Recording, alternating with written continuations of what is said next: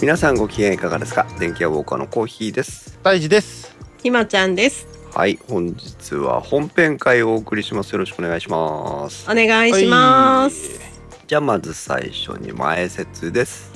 はい。この番組はパーソナリティの勝手な思い込みなどを織り交ぜながら家電やガジェット等についてゆるくお話しするポッドキャスト番組です。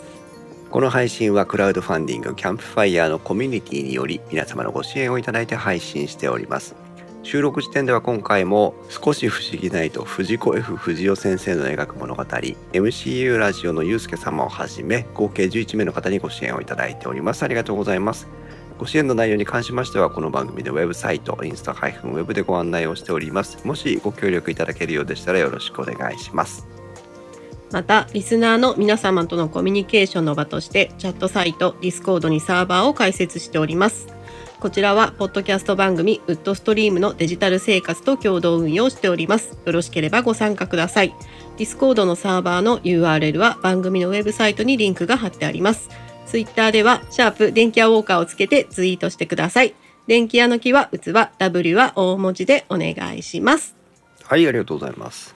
はい。はい。本日のテーマは自作 PC のすすめということで、はい電気屋ウォーカーでは久しぶりに自作 PC ネタで一編一回本編会を撮ってみたいなっていうことになりましたのでよろしくお願いしますはい。はい。電気屋ウォーカーで自作 PC の話をしたのはいつだったかなと今ぼんやり思ってたんですけど相当前ですよね私が入ってからはないな。ないよねうん。ウェアラブルとパソコン84回。あーそこまで行くのかあ、慎吾さんがパソコンを更新した、したいという話から自作 PC の話ですって書いてあるね。ああ懐かしいですねそれ以来です、それ以来ののパソコン。ネタ。で、はいはい。えっ、と、う電気屋ウォーカーはコーヒーは昔から私自身はあの Windows パソコン派なので、うん。うん。えっと Mac を持ってた時代もありましたけど、はいはい。うん。えっ、と Mac だけを使ってたっていうことじゃなくて、はいはいえっ、と、Windows がメイン機なんだけど Mac も持ってたぐらいの話うでん、すそね。ううだねん。うんはいで、胎児はパソコンってどんな感じ？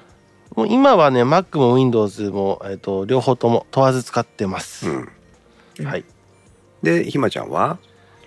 私は自分の所有物としては Mac だけで、うん、まあ会社まあ、会社はどうしてもねそうだねあ。の普通の会社なので、うん、うん Windows のノートパソコンを支給されて、まあ、あの在宅ワークなんでうん、 2台ノートパソコンがある感じですなけるほどどねうんでもあの初めの、うん。えー、と私がこうパソコンを初めて買った機械自分がパソコンやり始めた時は、Windows しか持ってなかったんで、意外。はい、Mac がスタートっていうわけではないので、うん。あの寄り添えますよ全然。そうなんだ。そうだね。そうだね。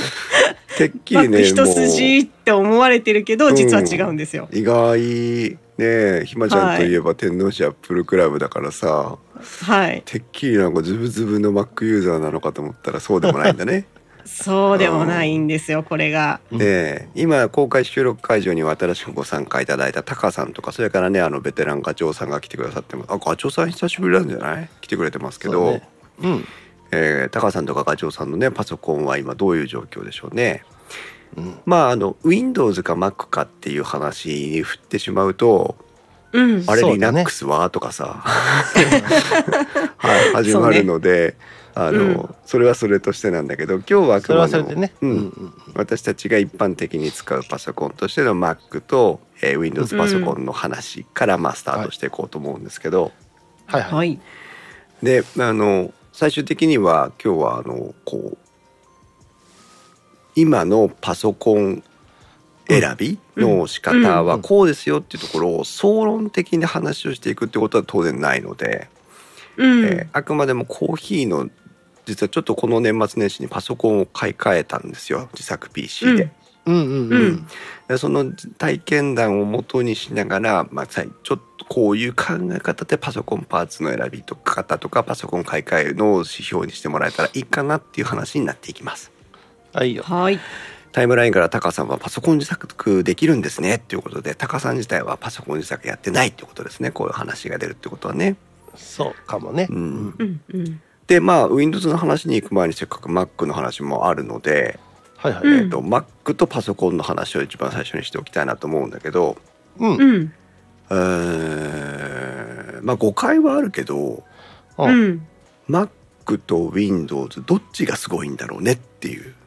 はいはい。はい、大地どうぞ。 Mac だよ。おどうしてまあ、わしの考えでは、ああ Mac、まあ、うん Apple の会社が作ってるマッキントッシュうん。と MacOS、うんハードとソフト、うん両方を作ってます。そりゃ強いじゃないの。ねそこよ、本当そこだと思うよ。んうん。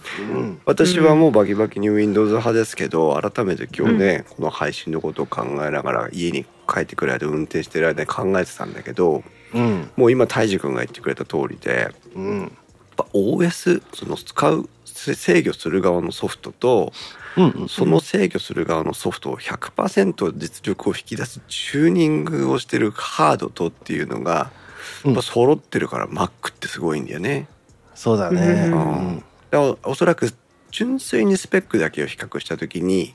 うん。うんえっと例えばあのそういう設定はないかもしれないけども、えっと同じ例えば i7 のインテル CPU があったとしますと。はいはい。うん。でこれをえー Mac で使うか Windows パソコンで使うかっていうことを言った時にうん。性能を最大限引き出せるのは Mac だと思うのね。うん。ううん。ん、だからそこはあのー今日 Mac の話には入ってきませんけどもうさすがというかね、うん iPhone だってうん。あの Android のスマートフォンと、あうん Apple iPhone を比べた時にうん。あの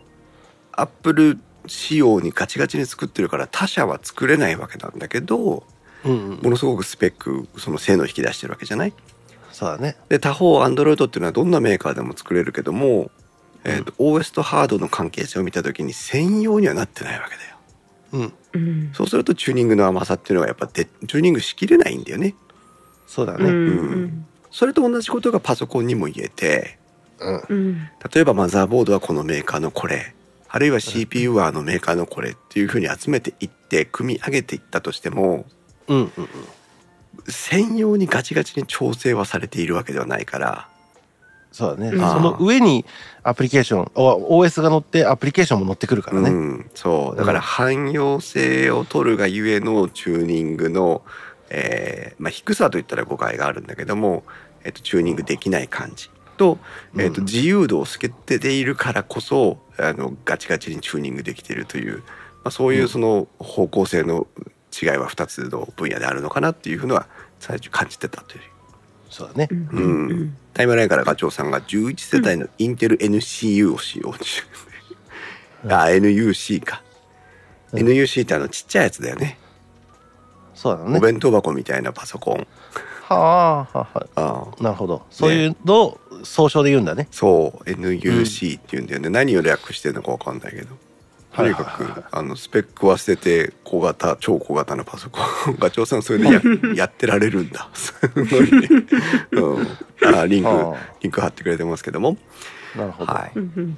でまあ、えー私がパソコンを買い替えたという話に入っていきたいんですけどもう。うんん。今回ねいろいろなんかこう今までも何回も何回も自分でパソコンのパーツを集めて自作をしてきたんだけどはいはい。うん。すごくなんか新鮮な出来事がいっぱいあって面白かったっていう。でまず一つなるほど私がもともと使ってたのは、うん。えー、と第10世代のインテル CPU の中心にしたパソコン構成だったの。それはいつの話なのね、今第13世代が一番新しいので、ああ、2023年の初頭では、うん、第13世代13世が代、一番新しいモデルなんだはね。い、はい。もうすぐなんか14世代が出るか出ないかみたいなタイミングではあるらしいんだけどうんうんだから、えー、と13世代12世代11世代10世代だから4年前ぐらい、うん。えー、と実際私が買ったのは2年前かな、うんうん、うん。ですそけうそどんなに経ってないはず。そうねひまちゃんが「あパソコン買ったの?」っつって 驚驚いてたんだけど。はいうんはえいー、とそれぐらいですねか購入したのは2年ぐらいで、えー、と2年前に買った時も最新版のものを買ってはいなかったというところなのねああなうるほど、ん。当時あのまあコスパのいいものを購入したってことだね、そうで、うんえー、とひまちゃんが驚いた理由がその時私はもうあとす数年パソコンは買い替えないだろうとうん。豪語してたんです当 時なんあの 当時か言ってたなそうそうそう当時当時は。そうその理由があって、ううんんえー、と一つは十分に高いスペックのパソコンを選択したっていうところだったのね、当時ね、うんうんうん当時選んでたのは CPU でいうと i7 の 10700K だったかな、えーとん第10世代 CPU の i7 当時は一番上のクラスうんうんの、うんえー、と私はオーバークロックとかしませんけどオーバークロックができるモデルって言って、一応 CPU の中で一番高いやつだったのうんうん。でメモリが32ギガうんうん。ああの動画の編集とかもするからね、そうだねううんん、うんで、えー、とストレージが M.2 の SSD というあの SSD の速いやつです、簡単に言うとね、うんう。うんうんん、SSD の速いやつが積んでたからはいあでグラボが、えー、と当時は1060っていうあの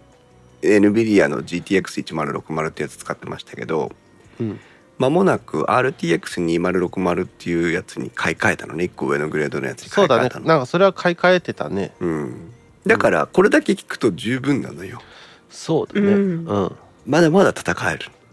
そうだねううんんうんただ、ただ。うん、なんかこう、ぼんやりとパソコンのパーツの本とかさざ書店に雑誌とか眺めたりとか ああもうさダメだわそりゃうんなんかアマゾンのカートに入れたり出したりしたりしてさあるある だな。してたらさなんかああうんうんみたいなとりあえずじゃあ今のスペックで買い替えられる一つ上の何かパーツ買っとこうかみたいなダメだよ、ストレージ1個早いやつ買っとこうかなみ たいな一1個が10個になるんだから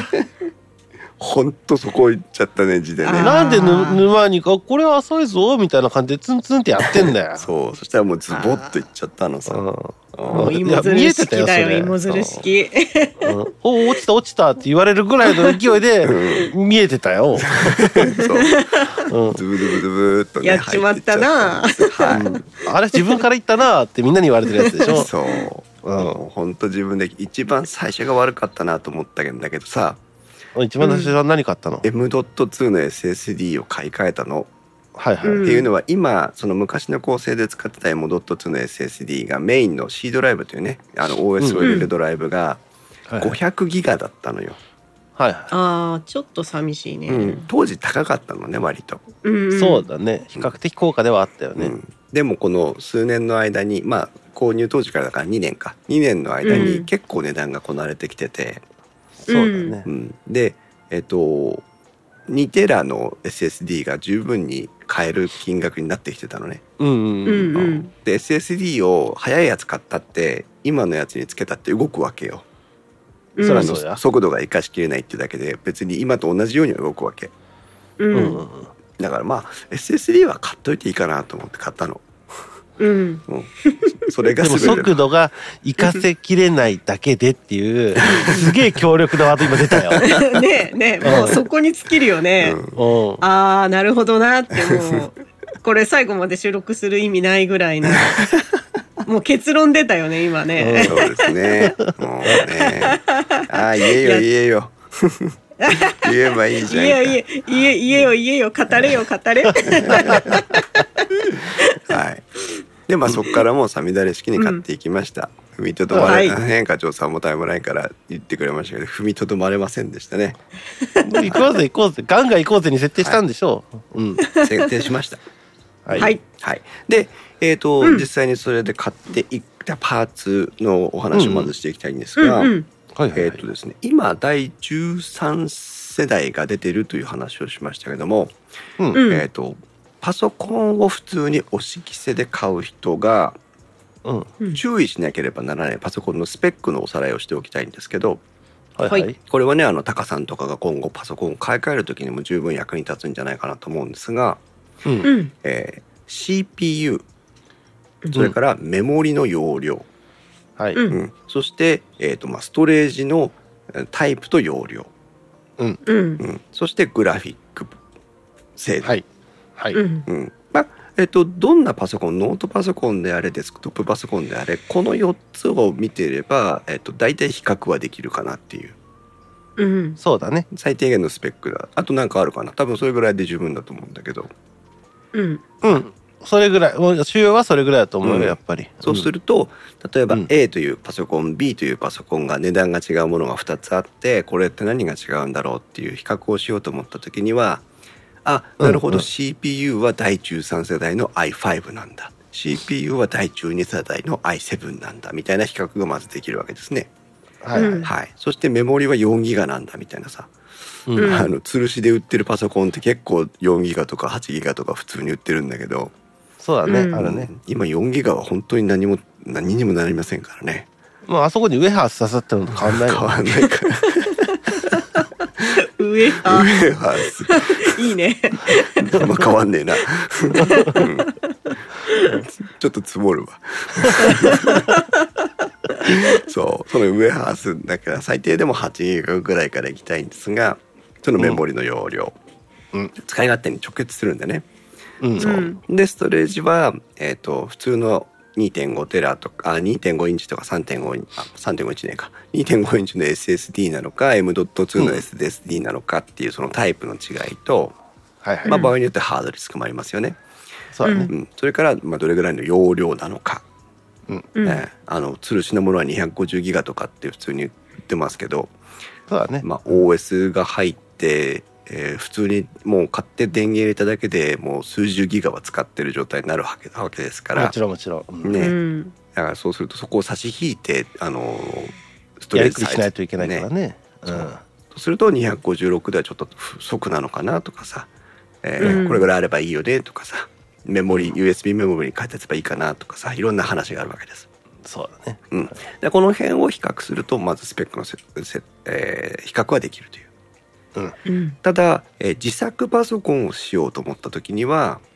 うんえーうとんその i7 とか i5 とかって例えば CPU の型番だけでは語れないわけですね。そうだね。メモリも32ギガとか16ギガとかっていうだけではないわけなんです。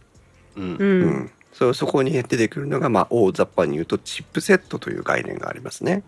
うん。うそれんがね、最初とっつき、まあ分かりゃ分かるんだけど、うん、おなんだこりゃってなるんだよね。ねややこしいのよね、うんチップセットというのは、まあ、マザーボードというね、そのメインの基板にくっついているチップで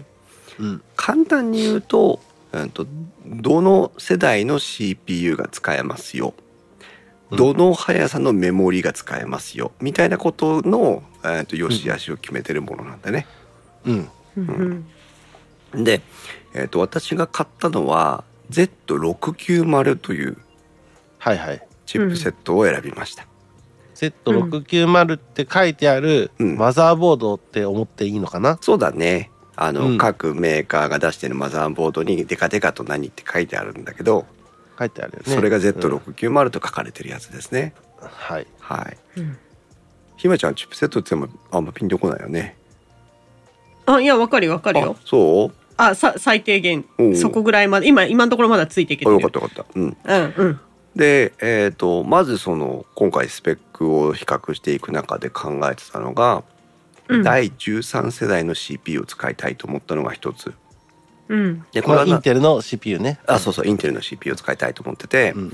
これは13世代12世代からだったかなあの、うん今までとちょっとそのコアの考え方が変わってて、はいはい。えー、と今までは普通にシングル、えー、と普通の物理4コアで4つのコアが1個の CPU の中に入ってて、はいそれがハイパースレディングっていう技術で、えーとうんうん4つその2倍に使えますよとかっていう程度の比較しかなかったのね今までは。うんう。んあとはそのクロック周波数っていってその計算速度みたいなところはあったんだけどうんう。んでもおヒカチョウさんがフォロー入れてくれた第12世代からうんそうんの CPU がその P コアと S コアだったかな 大事なところをうろ覚えですけど、うん。あの2つの種類のコアが入るようになって、うんうんうんそれがまたちょっとその使い方とかねその省電力側の CPU とハイパフォーマンス側の CPU みたいなこう住み分けができる新しい CPU の世代に変わってきたのねちょっと変わったんだね、今ちょまっでと変とわねったんです。うんはいはいまあ、具体的には我々はそこまで理解する必要はないんですけど、うんまあ、とにかく新しくなったよという。うんうんうん、でそれが12世代からで、えー最新世代の13世代で、うん12世代と13世代の金額を比較した時にはいはい、うんあんまりなんか変わらなかったのね。 1万円ぐらいみたいなイメージうんそれぐらいだったんじゃないかな。ぼんやりぼんやり悩める、ね、悩める金額ってことでそうまあ13世代でもいいかなってこう思えるぐらいの金額だったのね。うんだのがあったので、まあ、最新世代の CPU を選びたいとい まあせっかくくならねう。うんうんで新品を買うか中古を買うかって選択肢があるの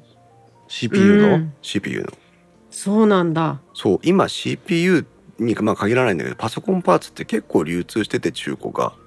まあまあうんそれはねあのー売ってるのはわかるけどなんか嫌だななんか嫌だよねそれこそオーバークロックしてるとかっていう素性あたってさんいらっしゃいませんいらっしゃいませ素性の違いがあるからえっと、うんなんかあのしなんかねそれわかんないじゃんわかんないからねあ AMD の CPU 裏返して生け花してるバカとかいるかもしれないし さチクチクするところに ねそうだからまあその不安はあるんだけどでもうねん買う買えるわけよまあまあまあで売ってるわね、うんうんうんそうメルカリみたいなとこで買わなくったってうんあのまあちゃんとしたショップでねそう中古って PC いショうのップでの中古っていう選択肢もあるのであうるね、んそうだからあの最新世代の中古を買うとか最新世代の、えー新品を買うとかっていう選択肢があるんだけどうんううんんこれはあくまで私が肌感覚で感じてるものなんだけど、うんえっと、ちょっとなんか一昔前はいわゆる型落ち品というね新品なんだけど世代が一つ下がっちゃったよってやつうんが、えっと、割とこう手出しやすい、えー価格帯である程度のボリュームがあるものがあったような気がしたのよ。うんうんだけど最近は割と型落ち品っていうのがなくなってきててうん最新世代をある程度売り切ったらもう生産量絞っちゃってああそういうことあかんまり流通在庫としてはそのメーカーサイドは残さないみたいなあでも次行っちゃうみたいな感じだ次ねいっちゃうみたいなねうんんっていうようなこうサイクルに切り替えてきてるんじゃないかっていう印象があるのね。まあ、うん確かに一時期 CPU がこう市場からうん、なんかねないないまでいかないけどなんかもの,、ものによっては品切れってよく見るよねっていう時期があったよねそうあの CPU がそもそも作れないっていう時代もあったもんだからああまあまあそれもあったけどそれとかぶっちゃって余計にそれが目立ったってい目うのは立あっるんだたろっうていけうのどがあってね。うんそうだからもし新品購入を考えてるとうんうん割とその1世代前2世代前っていう型落ちを一生懸命探して買うよりもうん素直に最新世代を買った方があーうん買いやすいかなっていう気がする。そうだうんね下手に狙って買う必要はないよね、うん、でうん13世代しかもほら性能は上がってるのでそうだねそう13世代のあーやつを買います。はいで13世代の中で i5i7 とこう強さによってねあるんだけど、うん i3i5i7 とあるんだけど、うんえうーんと13世代は i9 っていうのもあるのね、おおうんうんそうなんだうん、だから強強なのがあるわけいいじゃん、うまんじゃあどれを買おうかって話よあ、でも i9 高そうやな高いだろうね バカじゃねえかっていうぐらい高いと思うよたまにあるよねあうのん CPU でねそ YouTuber しか買わねえだろみたいなやつ、ううんうん、私 YouTuber かゲーマーかみたいなねそうそうそう、私は第10世代の時に i7 を持ってたんですようんうんうんうんねえで CPU 性能って意外と動画エンコードとかってパワーが必要だったりするのでうんううんん i7 から i7 に行きたくなるわけですよね普通に考えるとそうだね、うんうんううんんでも i7 を買おうと思ったらまあまあ高いのすでに i9 に行かずとも、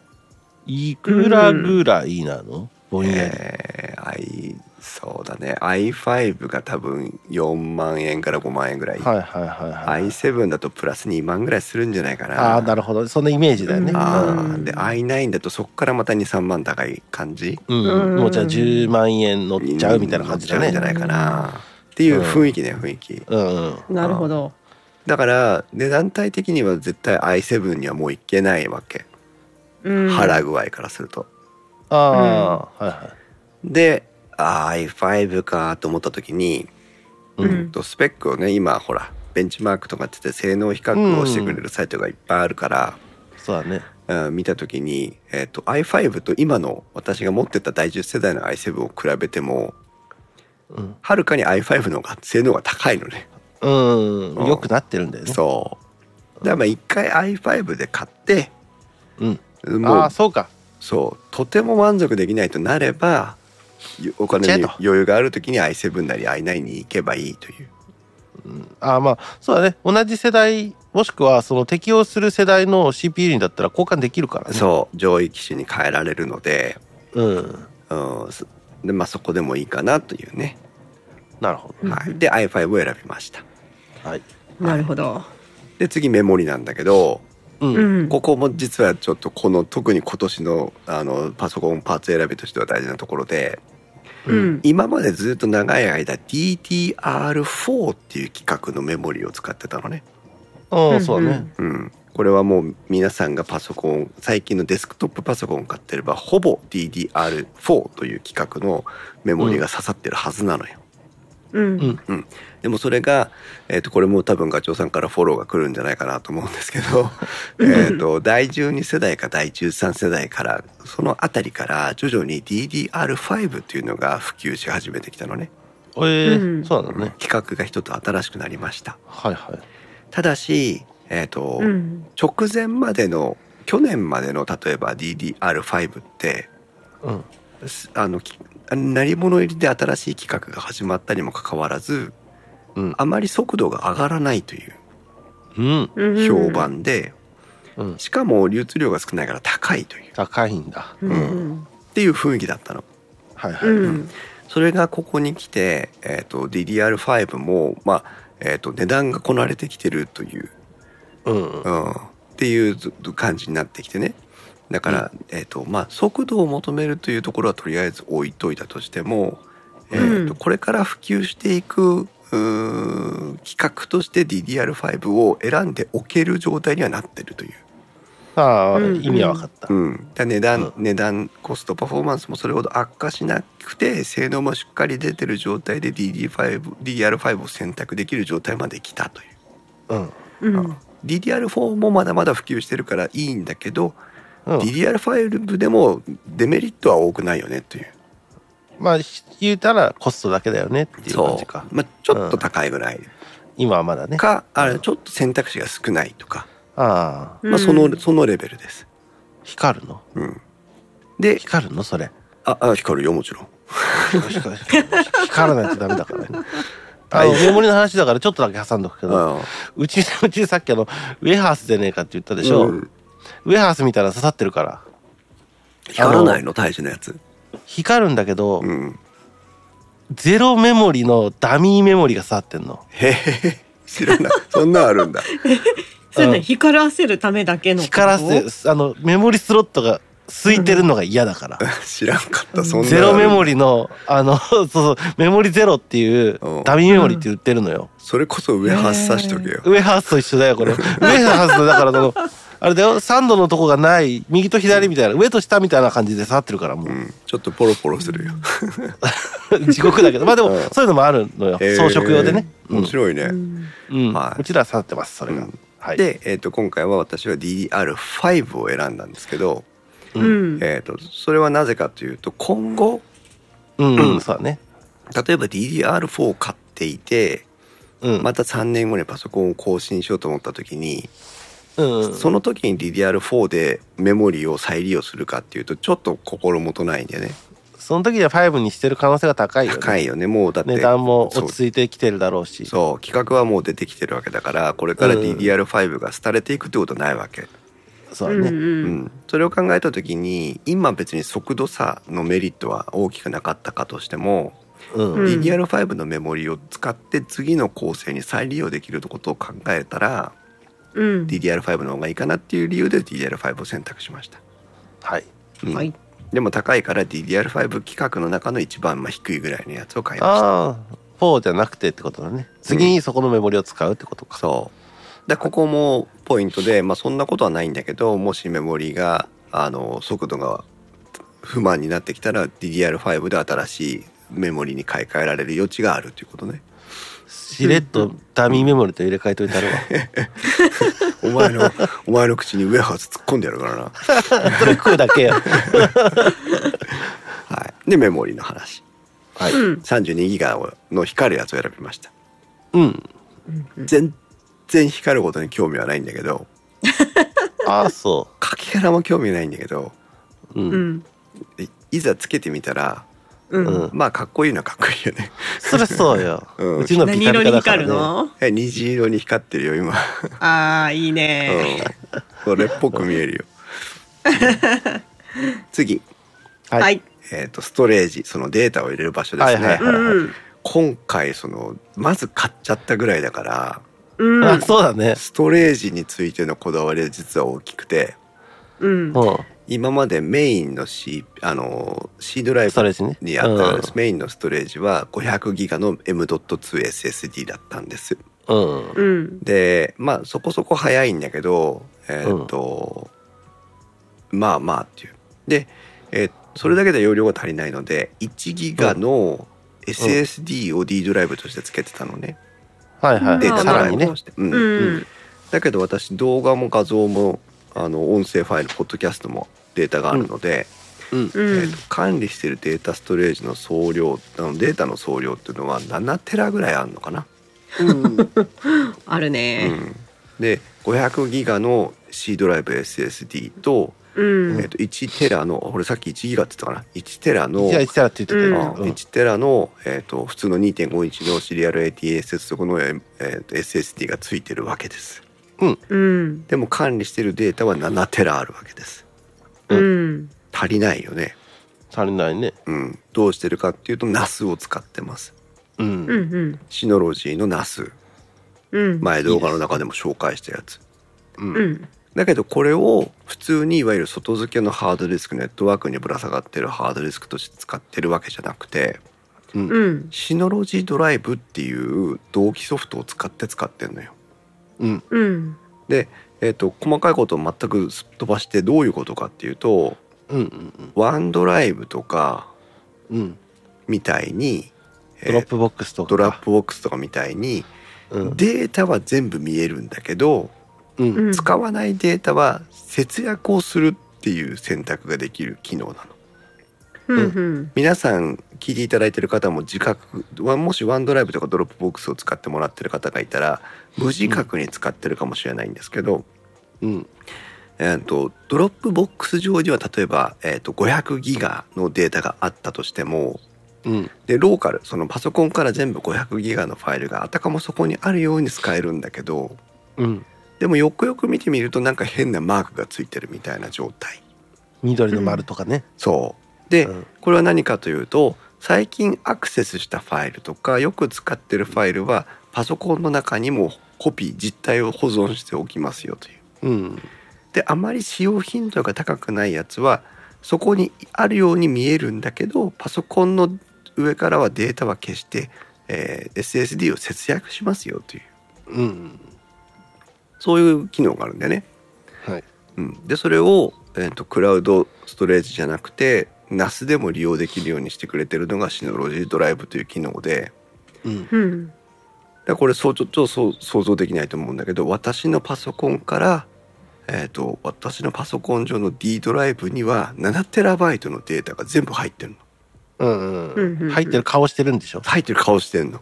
うん。だけど本当はその7テラの中から実際に最近動画で使ってるやつとか写真を見たやつとかっていうだけが残ってるわけよ。うんうんうん、だから本当に使わない音データとかは、うんナスの中で寝てるってことだそう、よね。去年の編集データとかは全部 NAS 上にあるんでうんでもまあそれを使おうと思ったら「おい起きろ」って言ったら「おおはい仕事ですか?」って出てくるってこと出だてくよね。るっていう、うん、いうやつなのねそれはうんいいよね。そういうの大変便利なんだけど、うんうんでもえっ、とどんなに満杯起きろって言っても1テラなわけさそうだね。うんだ1テラを超えたらそれはもう入ってこれないわけうんうんうんでも足りなくなったことはないんだけどうんうん工夫はしてたわけさああ、う。はい。うんん、ちょっとこれはあの解放しておこうかなとかさううんうんん。うんちょっとの整理はしてたわけうん。うんそれをやめたいとうん。うんで2テラの M.2SSD を新たにそのデータドライブ用に今回買ったといううんだ C ドライブは本来はもっとスカスカなんだけど一応余裕を見て1テラそうだね。まあ、なんかゲーム入れたりしたらすぐ容量も使っちゃったりするしね。うん、で、えー、とデータ容量としては M ドあと2テラにしたというねうんうんで2テラの向こうには7テラが透けて見えるという状態うん。うん。合わせて10だね。そうだねいう状態になったわけさはいは。でうん、今ちちらちらと自然の流れで話をしたんだけど M ドどっちの1テラも2テラもあごめんごめんごめん500ギガも2テラも M.2SSD なのうん私がパソコンを以前使ってた第10世代の時は M.2SSD のスロットその付けられる場所っていうのは1箇所しかなかったないああ、そうだうんね。そうだね。今13世代になってきてうんひまちゃん何個ぐらい付けられると思う一つのパソコンに1個からうん増えても3つ増えても3つ ?3 つあったらすごいなって思う。でも2つぐらいかな。 2つぐらいかなマザーボードによるんだけどそのメーカーが出してるモデルによるんだけうんど、うんうんう。うんん。 4つとかつくんだよええそそんんななにスペースあんうんの本当だからあどっちこにつけんあのちこちにつくの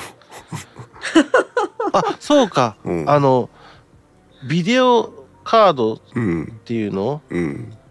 みたいに、うん外部に接続するうんどうやんだろうねこうねあのスロットに合わせないといけないってことはないから、そう外に出さなくていいからどこでもいいんだそうコネクタがあってネジ止めできればパあのマザーボード上のどこでもいいのよええだから4つうんでもそう今新しいやつは4つとか5つぐらいのやつもないことはないんじゃないかな、ああその探せばね、剥がせばあもう当たり前に4つぐらいはつけられるやつなのねあそううちのはね、2個2個ねあーうちのはえっとまあちょっと古いやつだけど、ううんちまあ小磯はずっとインテルの話だからあんまり言わなかったんだけど、ううんちのちょっとだけ話をすると,、えっと AMD の Ryzen7 うんの 3700X が CPU ででチップセットが B550 うんで、えーっと、そこに SSD が2個うんつけれるね。うんっていうのは今両方同じ構成かな。システムドライブとデータドライブみたいな感じで、うちは1テラ1テラで刺さってますって感じだね。なるほどねそう、はいそれが今も今や4つぐらいの話さすげえな。4個刺さるんだ。すごいねであそのれを全部埋めなくてもいいけどさ、うん後でやっぱ風や層ができるの嬉しいよね。まあウエハースもつけられるしねやめとけやめとけ。潰れちゃうから。コネクタ一発で壊れるけどね、うんそうでえっ、とまあ私は現実的に2つをつけるわけなんですけどう。うんん M.2 にもさっきの DDR4DDR5 みたいに、うん。 M.2 にも速さの規格がいくつもあるんですようんうんうん。ううんん、でえっ、と今回は、えー、と Z690 というチップセットのパソコンを買ったんですけど、はい。うんえー、とこれですると、えー第4世代の接続速度での M.2 接続ができるという話なのね。はいはいはいはい。今が第4なの第4で今は第5があんのさもう出てきたんだ。 Z790 という本来で言うと第13世代はこの Z790 で運用するのがえー最も適切なパフォーマンスが出るんだ。うん、あなんだけどーなるほど。えっと一つ前の世代 Z690 でも動かせるよというはいはいはい。うんうんことになってるのね。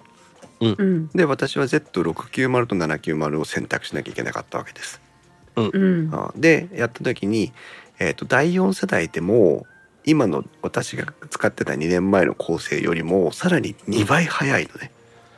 ううん、ん何でもかんでも2倍になるな、すぐ。うんすげえと本思う。うん。な2倍にならねえのは所得だけ だよ。本当だね。うまいうんがっかりだわ。 えっとね SSD の2.5インチの SSD を例えば1とするとうんうんうん。 M.2SSD 第10世代の時の M.2 私が過去あのついさ先日まで使ってた S 2.M.2 の SSD はうんうんうん速度ベースで4倍ぐらい、うん。うん。早いね。うんいいね。でそれが今の新しい構成になってその4倍がさらに2倍になったぐらいよああ。早っだから SS、えっと、2.5インチから比べると8倍ぐらい速くなってるのねうんはいはいはい。アホほど速くなってるわけ、うん。うん、でさ第5世代っていうのはもっと速いのうんう。うんんだけどもうだってえ2.5インチの SSD、SS、あのシリアル ATS 接続の SSD から比べて8倍速いでしょうん。あもうさすがに十分だなと、そうだねう。ん、であのほらコストに必ず跳ね返ってくるので、そううんだうね。んうん、金額を比較した時に、えー、と第5世代まで行く必要はないとうん判断をしましたはい。ただし、えー、と同じようにそのチョッパーやのやつが C ドライブでもえー D ドライブでも使える状態になりまして2枚差しできるようになりましたよといううん。感じでいいすですねうん。いいですね。はい。で、えー、とチップセットの違いについてちらっと話をしたんだけども、うんえー、うとん大体今インテル CPU を考えようと思った時に、うんえー、うとん出してくるチップセットっていうのは一世代の中に4種類あるのね。うんうんで Z690 とかなんとか690とかっていうふうにこう4つ名称があって、うん一番高いのが Z シリーズなのねううんん今のところ。うんで、えー、と下がるごとに機能が制限されていくという。うん。やつで、えー、と Z がオーバークロックとかってそのパソコンをガリガリチューニングして使いたい人にも対応するのが Z というチップ Z でうんその一つ下が B だったかな、う。うんんんこの辺もちょっとあやふやですけど、うんでそのどっちを選ぶかっていうところも悩まなきゃいけないんだけどうんオーバークロックとかはしないものの一番その速度帯とかその通信速度とかっていうのが優遇されてるのが Z シリーズなので、うんうんまあ、このところ全部一番高い Z を買ってます、はうい。んうんああだから Z を買うんだけどちょっと安い690を選んだっていう感じねう。うんんうんなるほどね。うちは逆に B だから、B550 だから、うんうん逆にコスパをで取ったって感じだうんね。そうだねうんんそのパフォーマンス じゃなくて、うんコストのパフォーマンスね。そうだねうん。っていう感じですはい。で、えー、と次に選んだのがグラボ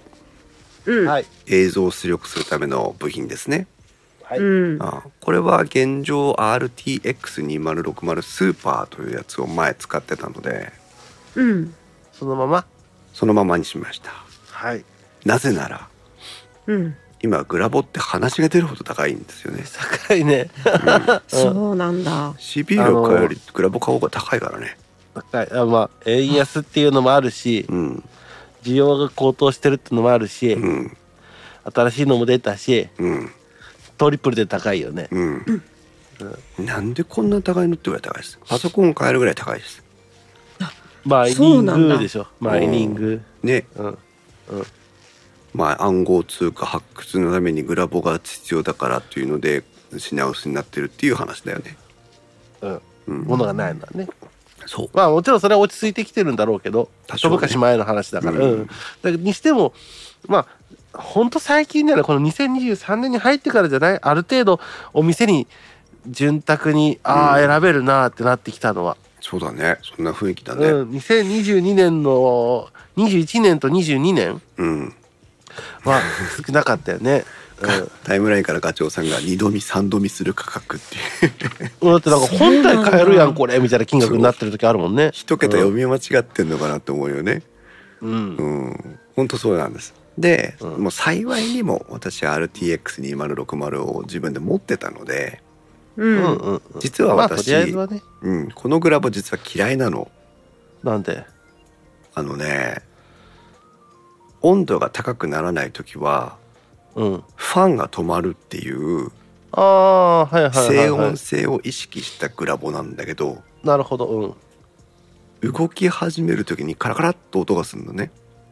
へえ、じゃあずっと回ってろよって思うね。そう。で、カラ カラって落として回って、すぐ冷めるのよ。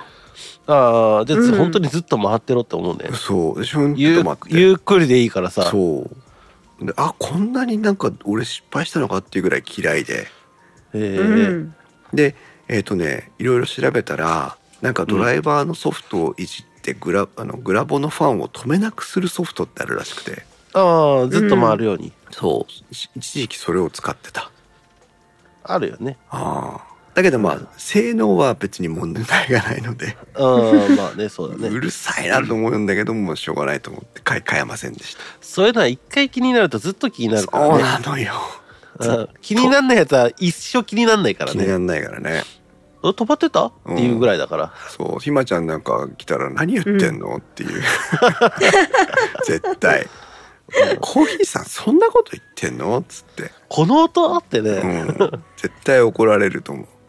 いやいやもう慣れてるから大丈夫だよあそうかやっぱりあやっぱり言ってるって思うぐらいでちゃんと私そこは許容するよ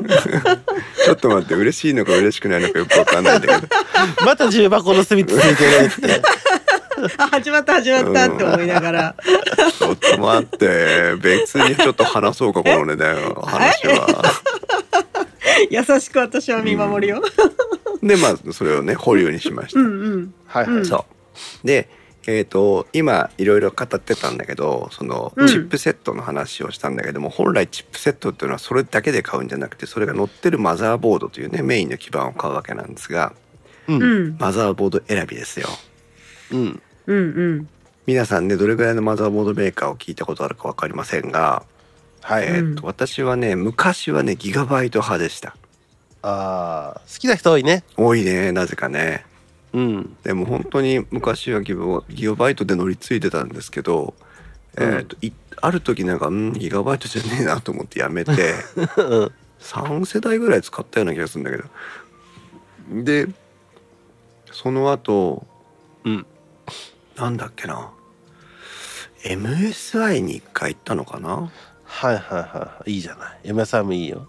な今いいんだけどうん当時はあんまり良くなくてあそうてか選んだマザーボードはダメだったような気もするんあだあけたど、またまねうん、で1回ぐらいでやめてうんでで最近直前は ASUS を使ってました、また、うんうんああんまでもそっち行くんだそう ASUS はねなんで ASUS を選んだかはよく覚えてないんですけどそうねでもまあ別にコスパとかスペックで選んだはずなんだけあどーでえっ、と不満もなかったんですけあどーうんあわしが SS 選ばなかったの光らなかったからかなその当時はあんまり光らないから 今でこそギンギンギラギラだ けどうんそうだねただまあえっ、と ASUS に不満はなかったんだけどうんちょっと変えてみようと変え思ったたいと思ってたのねうんうんで最近ずっと憧れてたのがうんあアスロックというところがありまして、うんりますえねーアスロまあ全部ほとんど全部台湾メーカーですけど、うんうんえー、とアスロックのマザボーをぜひ使ってみたいと前から思っててはいうんその中でもそれはうーんとねたったの憧れ、あごめんあのうんん私が使ってますあ本当はアスロックアスロックうんあーなんかねて低比較的今人気の高いメーカーな今んだ今よね比較的なんか人気はあるう、うんんだねうんうん本当にそうでうん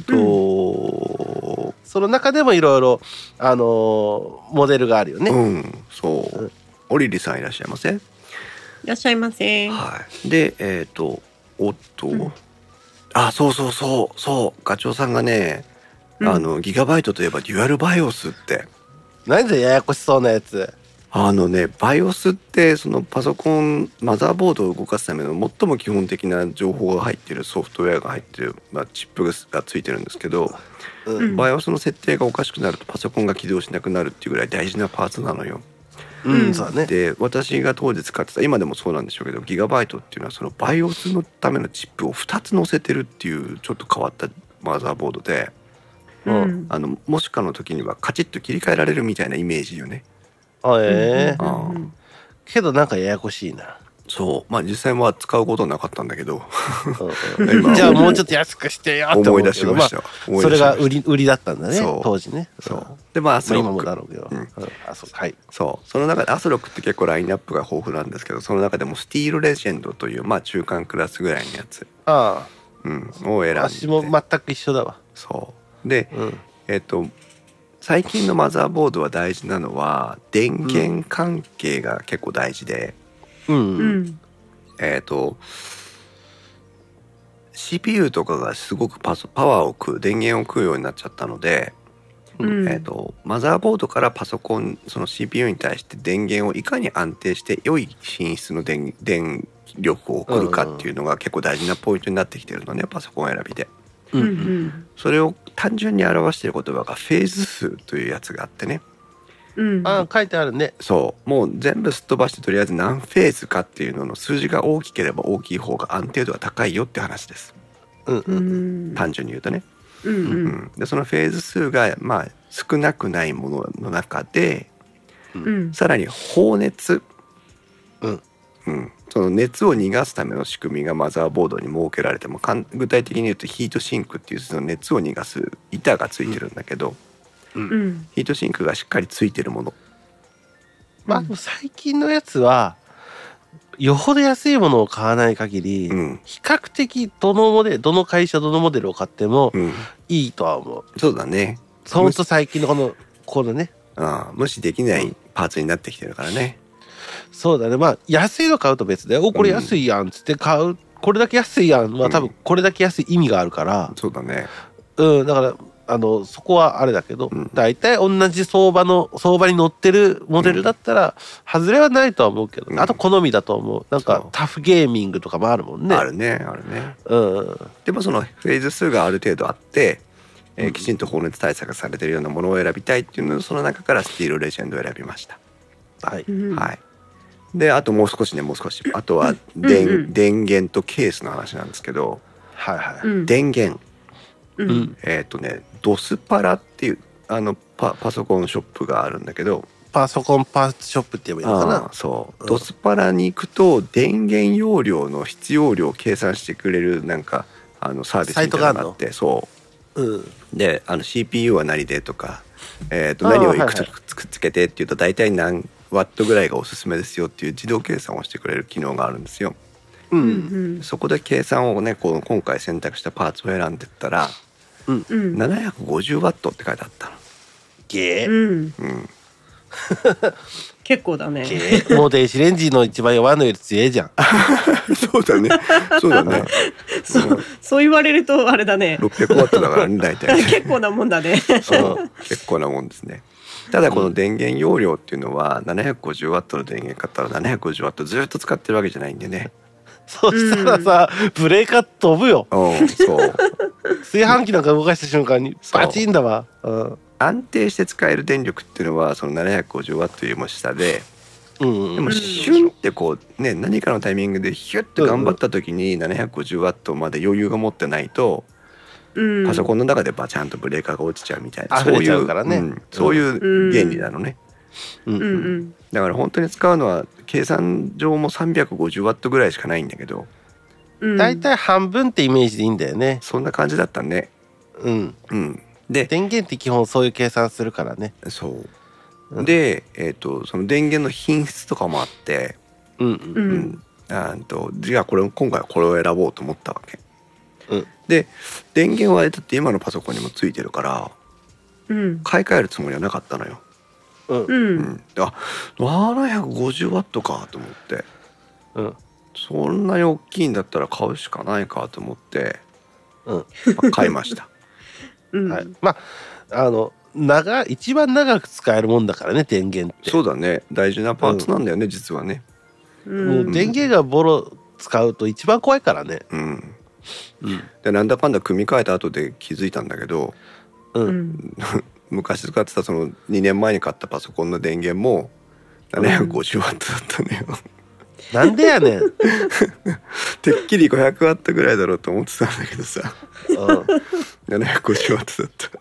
う俺せさその時もうん余裕もっとこうってやってそうそうそうでなんかとなんかと金額比べて、うんあんま変わんねえんだったら750でいいやって買ったんだろ、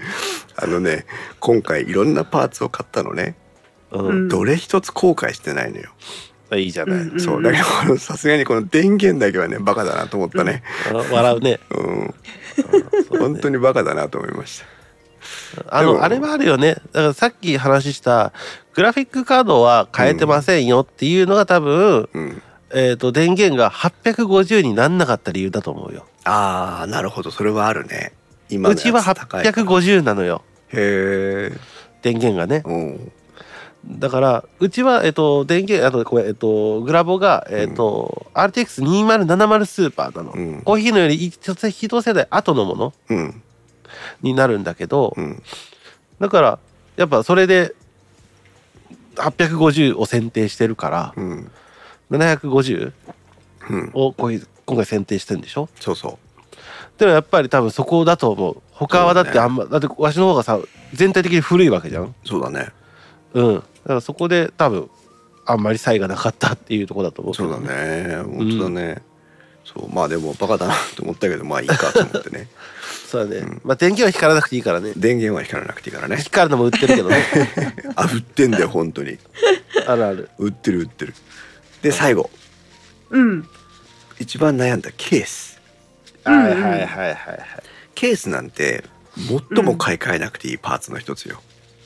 うん。あのまあ分かるけど分からんでもないなそう、んパソコンパーツとしてはケースっていうのは基本的に規格が決まっててうん。 ATX とかね ITX とかっていうそのマザーボードの大きさによってケースっていうのを選ぶんだけど、うん。大きいのからちっちゃいのからねそうそうそう、うん私今回実はちっちゃいのを組みたいなと思ってたんだけど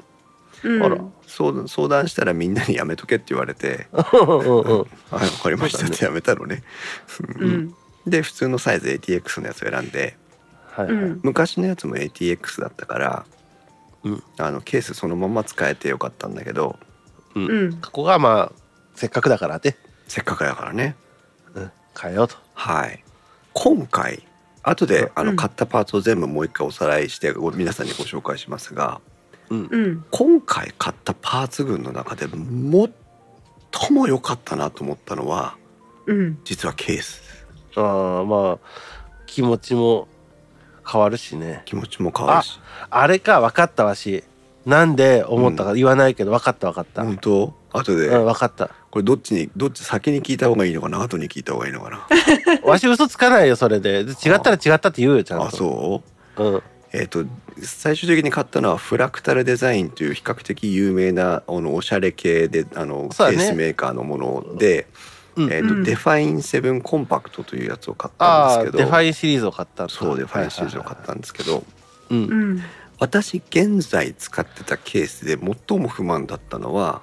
ううん、ん。音なのねおろ、ううんん、ううんん、音なのよ、うん、うん、うん、そう見た目じゃないのうん、だってほら光らせなくていいんだもん俺は光らせようぜ。光ってるけど さ光らせなくてもいいでなぜ音だったかっていうと、まあ、ポッドキャスト収録をする時にねうん、ううん、ん。パソコンからその排熱ファンとかの音がするのが一番嫌うわけよ。まあうね、ん。ボワーって言ってるからねそう。ただしうん。しょうがないものだと思ったの。う、うんん。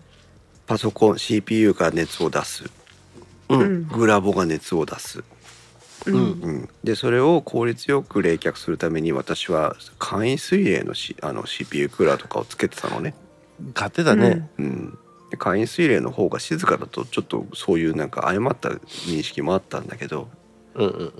でも簡易水冷を使うにはスカスカのケースを使うしかなかったのよんそうだ。ね。うんそうんう穴だらけのケースねうん。あのどっからでも空気が入ってくるやつうん。そうするとだって音も全部出てくるわけですよ、うん、うん、だからうるさいわけうん、もうこのスペックなパソコン使うにはしょうがないよねって思ったのさうん、うん。で今回で選んだこのフラクタルデザインっていうのはうん、うん。最初はデザイン重視で選んでたんだけどうん、ううんん。えー、と静音性にを意識したケースだっていうことに気がついたのよ、はい、はういはん。うんちゃんとあの厚めのスポンジとかがいっぱいあちこちに貼ってあって、い。これ、うん。うん、あのくなんていうのかなそのパソコンの中の駆動音作動音を吸収できるようになってたりとかうんうん。うん。実はこれ天板のところ一番上。パソコンの上うんも、えっとうん網網でスカスカなんだけど、うんしっかりした蓋もつけられるようになっててうんうんうんうん。それはユーザーが選べるっていう話だった、はいはいはい。うん、あこれちょっとあれかなリンクを貼った方がいいのかなでえっ、とあこれはそういう選択肢があるんだったらいいかと思って、うんでまずはその一番静かなモードで組んでみてああ、なるほど。でどうしようもないなんかこう閉じちゃったことで熱が排熱できなくてファンがブンブン回るようだったら諦めて外そううん。というふうに思ったわけ。うん。うん。うん、でまあなんだかんだ組み上げて、うんえー、と使ってみたら、えーとすっごい静かうーはい。ん。で全然ファンの音もしないぐらい静かえ、あれは熱グはラボのカチャリはあグラボのカチャリもなってんだろうね別にねああ、それ気がつかなくなったんだ。おー全気にならないあいいじゃない。であの簡易水冷 120cm の CPU ファンが3つついてる非常に大きいサイズの簡易水冷のうクんうん。ーラーを使ってるんだけど、うんものすごい静かええ全面吸気にしてますけどねうんうんうんなんかあの簡易水冷って上面からの排気方向に使うのが結構一般的ですけどいやでもそれ好みでしょああだけど前面からの吸気方向で使ってんだけど、うんうんいいです全然大丈夫ですうんうんベンチマークを回した時にああうるさいなぐらいですあまあそれはねあのむしろ回ってくれないとねそうだねうんだからこのケースものすごく静音性高いえでおしゃれです見た目えうんね、おしゃれだね。そう、うんこれねあのうん。デファイン7コンパクトって、えー、とガラス面ね左側がガラス透明のガラスになってるんですけど、うん、うん。あそもそも白と黒がありますああ、白が好きな人はいいねね最近流行ってるしねうんでも私は黒を選びましたうんまあパソコンっぽくていいよねそそうれはそれで、うん、そうあのほら嫁に気づかれちゃいけないっていうとこもあるから あ前のケースが黒なら今回のケースも黒というね、同じ黒ならバレないだろうってやつうんうん。でえっ、とね、大体バレてんだけどねうん、で一つ失敗したのがうん、うんうん。ガラスが、えーとうまるっきり透明のガラスとうん。ちょっとなんか黒いガラススモーとクガラスだねスモークガラスみたいなのと2つあってうんおうんうんお。え間違ってこのダークティントっていうんだけどそのスモークガラスのやつを買っちゃったのえいいじゃん、いやー今はいいと思うようんうん。で。も組み込むまではうわやっちゃったと思ったのうん、そしたらこのダークティントは電源が切れてる時には中は身はあんまり見えないのよ、そうだねうっすら見はななんかあるかなぐらいだよねそうでもんいいじゃん中でビカビカ光り始めると見えるわけよ、かっちょいいじゃんかっちょいいのよこれがいいじゃん。結果良かったんでしょゃんいい結果良かっじゃたん結果良かったんだよねさらに遊び方あるんだけどねそれあはそう あなんのだうん後で教えるけど、うん大樹は何だと思ったの俺のケース選び違った光学ドライブをなくしたっていうことだと思ったあーそれねそれでちっちゃくなったっていうのかなと思っあたー残念でした光学ドライブ皆さんほら昔 CD ロムとか DVD とかさうんうん。ブルーレイとか DVD、ね RW とかさ、うんそのパソコンに対して CD ドライブってついてたじゃんううんん。あれね5インチベイというところにつけるうん光学ドライブというのが一番総称の呼び方ですけどううんん。最近のケースは光学ドライブがつけられる5インチベイないのね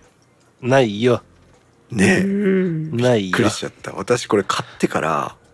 うん。あないと思ってないよなだんだこれはからそれでなくてうんあのーなんだろう中がすごくすっきりしててよかったっていう,、いうのかなと思ってたら音だったからあ外れ結果的にはね良かったけどうんそこじゃなかったんだなそうだね、うんうんはいまあ、あの私はこう今、えっとディスコードのタイムラインにも入れましたけどおおこの、えーっと NZXT っていうはいメーカはいーはの,、いはいあの H510 エリートっていうのあーまあこれもだから、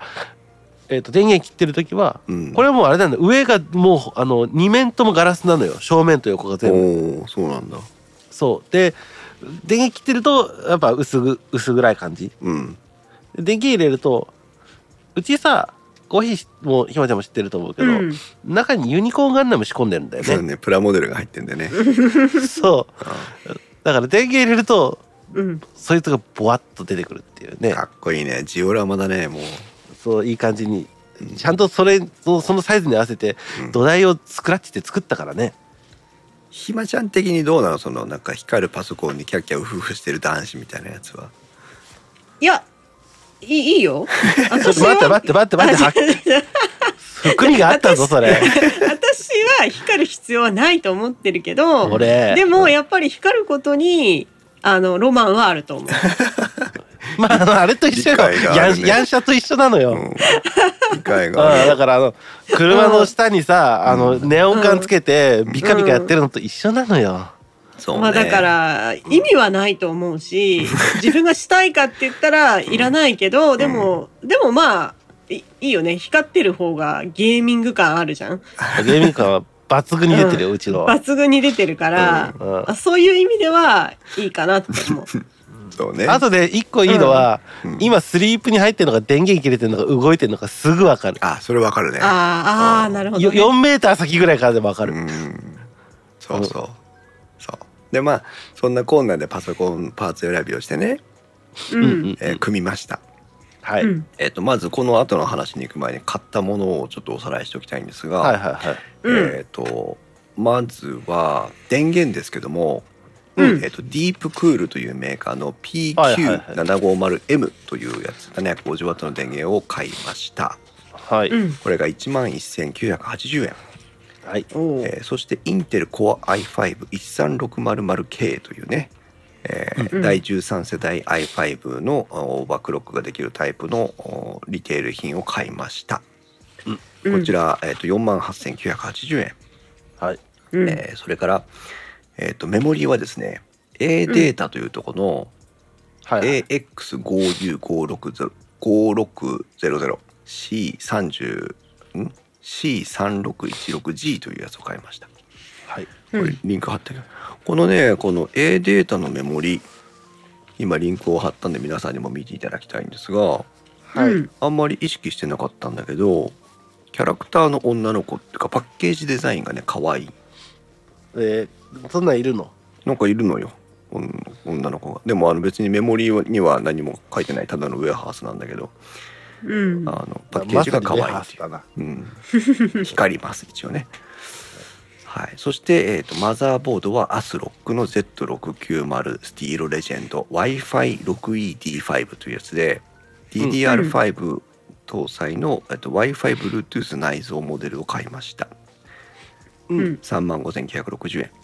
はいうんそしてケースは今ひとしきりお話をしましたフラクタルデザインの、えー、デファイン7コンパクトブラック TG ダークティントというやつを選びましたはいうん1万4730円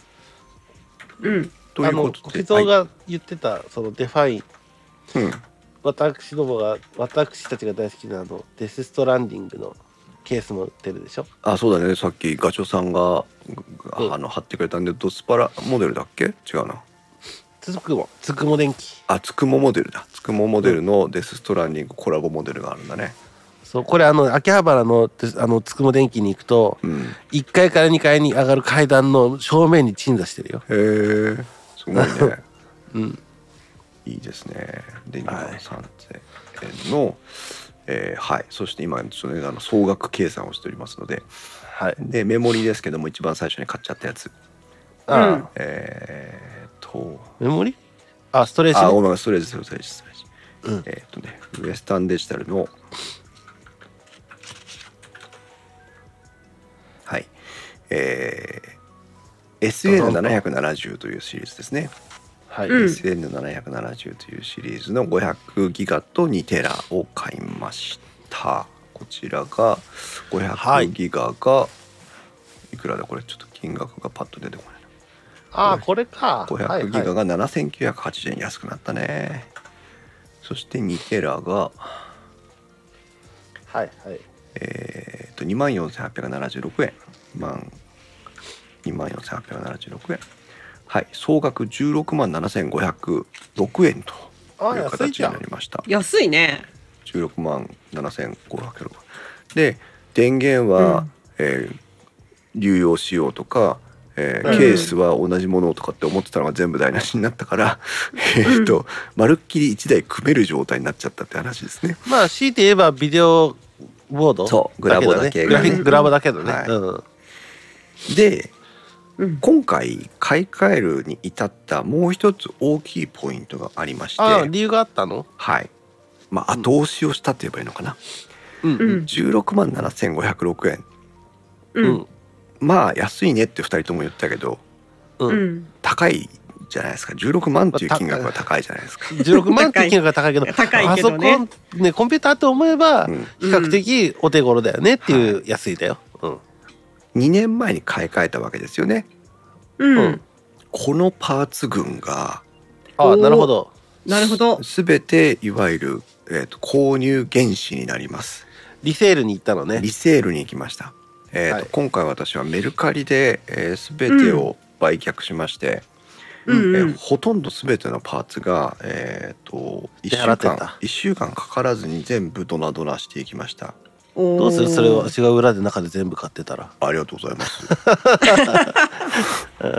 どんな足長おじさんやねそうやね。はいえー、とメモリ 16GB、えー、9800円、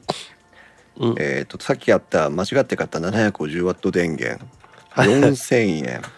うん。 えー、と当時買った H470 の ASUS のマザーボード、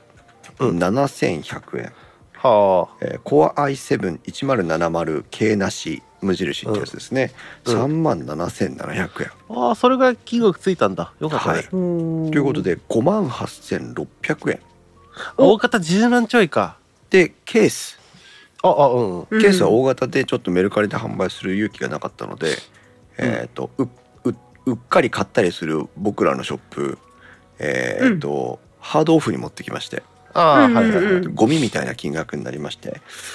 なんかささんなんだろうね300円かなガチャガチャ一回したら終わりだな。マジ かそれか、あー疲れたってジュース買ったら終わりだな。そうだねそう、も持ってって並んで待って疲れてジュース買って終わりです。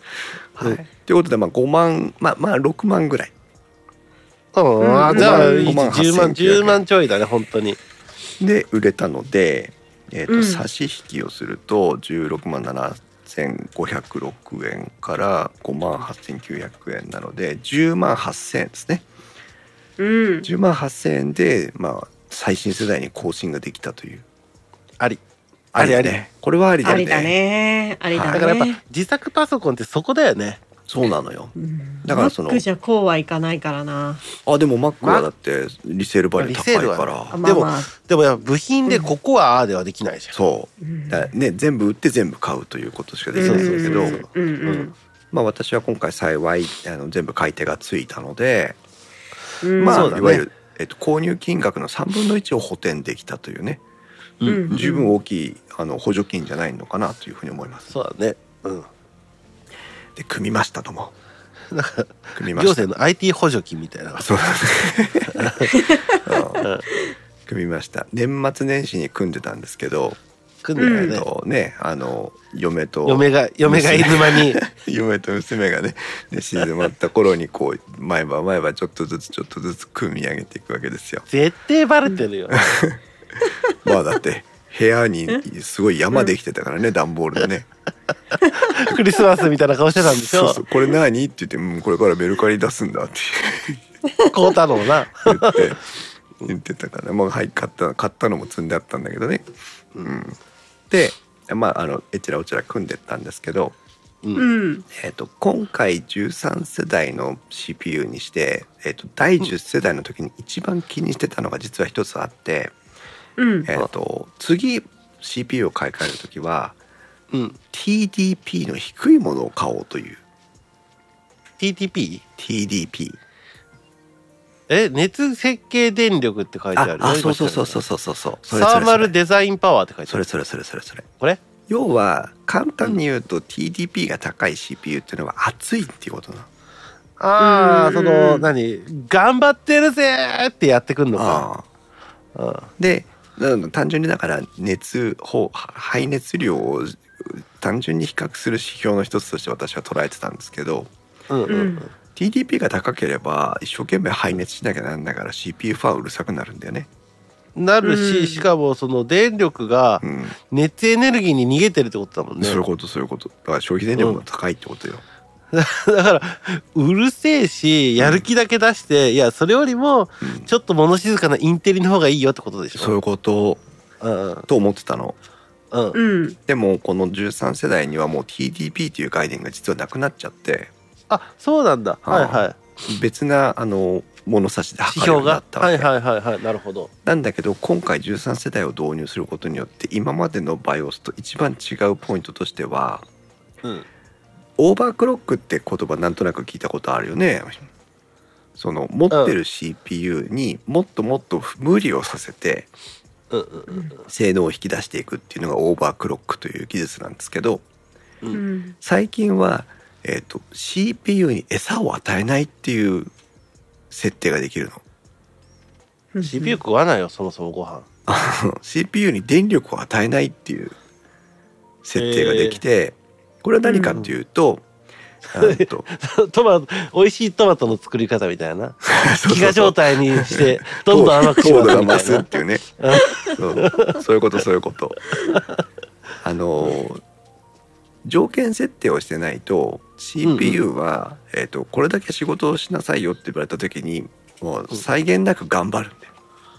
うんうんなるほどうんそうすると電力もいっぱい食うしその分熱も出る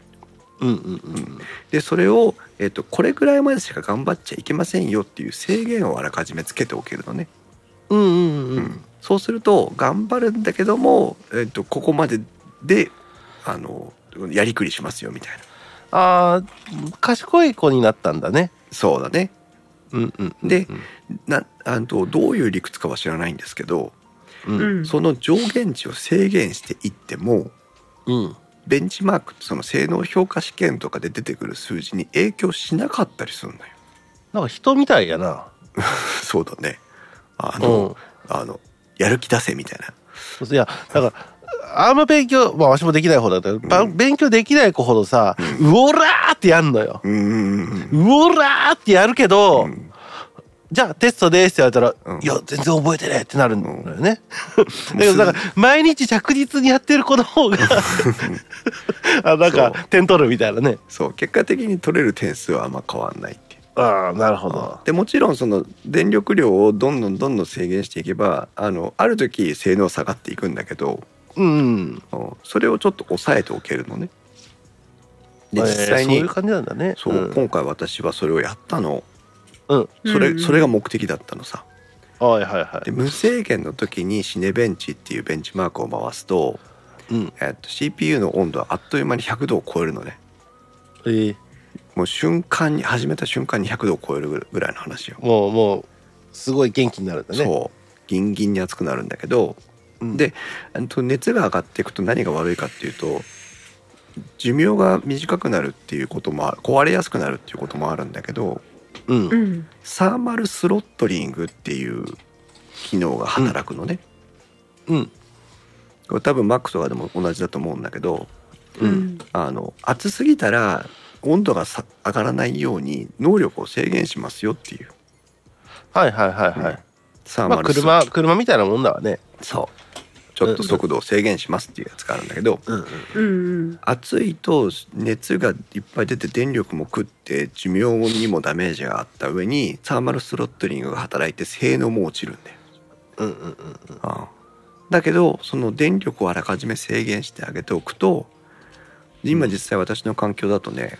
えっと、同じ条件でベンチマーク回してもマックスで90度、はいはいはいはうんうんぐらいの話でうんでその90度ぐらいの運用だと CPU としては全然平熱ぐらいの話よねいうんううんんちょっと熱いぐらいの話さ。まあ風ならしちょうどいいかなぐらいのもんようんで性能は同じスコアが出るのね、おいはいはういんうはい。うんん、だから前そう言ってた TTP を低めのやつを買おうっていう風な選択をしようと思ってたんだけどう。うんん今は買った後で電力制限できるから、まあ、私が望んでたことは実現できるというはいはいはこれあのパソコン自作してる人がいたらでぜひあの挑戦してみてほしいなと思う簡単なこれはうんい。えっと、新しい第10、インテルでだと、うん、第12世代以降が対応ってことそうだね12世代ぐらいからそれに対応してると思う、はいはいはいあの CPU というよりはチップセットの問題なんあ、だチけッどプセットか。じゃあまあ、まあでも大体そのあたりのってことだね。そううん。簡単にできますあのけ記事も検索すると出てくるのではいはい。あのこの数値っていうのはなかなか出てこないんだけどあの、理屈が分かればちょっとずつ下げてってベンチマーク取ってって温度測ってってってだけなのでであのここだって決める感じだねそうこれ以上やるとちょっとやべえなみたいなね、うん私は3回ぐらいで決めました、ああまあでもそれぐらいだねうんまあせいもっと詰める人はもっとやってもいいけどねそう下げても性能が下がらないところを3回ぐらいやってって下がっちゃったらその一つ前でやめるっていうああ、うんで決めたのね。うん、でなので、えー、ともうハイスペックで、えー、と静かでコンパクトでうんおしゃれなパソコンが、あとうん16万払って5万は返ってきて実際手出しは10万ぐらいで組み上がったという話になってもう大満足です。いいですなよかった大変満足して ます。あの、まあ、第10世代のパソコンを組んだ時は、うんそんな満足感なかったのよ。うんだって言ってこなかったもん買ったいいだろうってうん、まあだってそのそ作業用のパソコンを新しく組んだだけさ。うんだねなんかそんなにさこうじゃあ自作 PC のこと喋ろうぜってなってなかったもんねなだってなかったと思う。テンテンションが違うよね明らかにうんから相当良かったんだね本当に。そうだねただしね。うんでもあまなんかあんのいいよいいよ。いやそれであの例えば例えば翻って Mac をってなったらさ、う今普通に買ってもやっぱ20万ぐらいするから、ん。だよね。うんうんそこのコストコスパは違うよねうんガチョウさんが CPU でうずらの卵をこうで目玉焼きを作ってた記事を思い出したって言ってるけど本当あったよねそういうのねうん CPU で焼くっていうねうんただ今回実は、えっとアスロックのマザーボードを買ったんだけどうん、うんなんだかうまく動かないの。えそうなんうんえっとねパソコンが立ち上がらない時があるのよえーそんなに広いの頻繁に一回もねえよそうだよね普通ねうん3回に1回か2回に1回ぐらいパソコンが起動しないだけど食料か設定を変えなくても電源を入れ直すと立ち上がるという初期不良か結果的に初期不良ですあ初う期んだったんだでもそれわかんない嫌だねうんだってマザーボードでしょそうとほらあの全部じゃんガチョウさんがねそうなのよ全部なのガチョウさんが電源っぽいって言うんだけどマザーボードがあのから出てくる不具合って、うん CPU がうまく刺さってなくても出るし、うメん、モリーがうまく刺さってなくても出るし、うん、うんグラボでもストレージでも電源でも全部可能性がある の。そうそううんめんどくせえで BIOS のファームウェアとか設定にも影響があるのよ。うんうんだから切り分けられない。うんで最近はマザーボードに LED のランプがついてて起動時のステータスを表示してくれるっていうのがあってねうんそうだね出てるねそうどこでつまずきますよっていうのがあるのあの、うんセグメントが出てるよねとかあのメーカーとかモデルによるんだけどああとはピカピカ光るのもあそうるし、ね、私のやつは LED が4つついてて順番に光っていくんだけど、うんうん、とまず起動が遅いうんで立ち上がるんだけどもそのブートと VGA って言って起動準備中とあとグラボの時になんかランプがついたまま止まるのようん確実にグラボじゃんそれってうんそうだねでもグラボはだって動いてたんだからうんそうだねこの間もね外す時に変なことしたかとかって思うぐらいしかないもんね、そうだからもう付け外しとかしてみたけど治んないわけうんまあ、ファミコンレベルの直し方だけどな。でおかしいなと思ってもう23週間我慢したんだけどもダメでうんうんううんんでメーカーに問い合わせをしてみましたうん私パソコン買って組んだの年末年始でしょうんううんんあーで23週間我慢したわけ